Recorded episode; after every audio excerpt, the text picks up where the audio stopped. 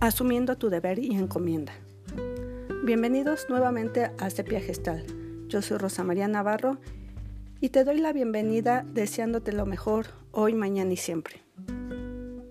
El día de hoy te tengo preparada una lectura compilada por Antonio Razo que lleva como título Jonás y la ballena. Si te gusta, compártela en tus redes sociales con tus contactos. Comenzamos. Jonás y la ballena. Jonás era un hombre al que llamó Dios para que fuera a la ciudad asiática de Nínive a proclamar una mejor forma de vida. Pero como Jonás no creyó poder cumplir tal encomienda, le dio las espaldas a Dios y huyó, literalmente en la dirección opuesta. En su intento por escapar a su destino, fue tragado por una ballena. Después de tres días, Jonás pidió la ayuda de Dios y la ballena inmediatamente lo escupió. Ya estando afuera, Jonás, con una decisión reorientada, se dirigió a Nínive a cumplir su, su, deber y encomienda.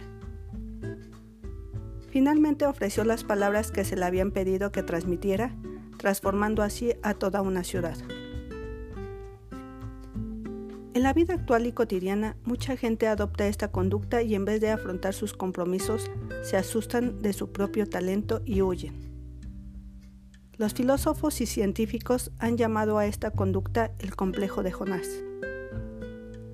El complejo de Jonás es una condición en la cual las personas se asustan de su propio talento y no asumen su responsabilidad deliberadamente escapan de sus compromisos de la misma manera como lo hizo Jonás. Recuerda, este es tu llamado. Acude sin tardanza a tu propia Nínive. Detente y regresa. Tú posees dones y fortalezas innatos que puedes utilizar en el presente.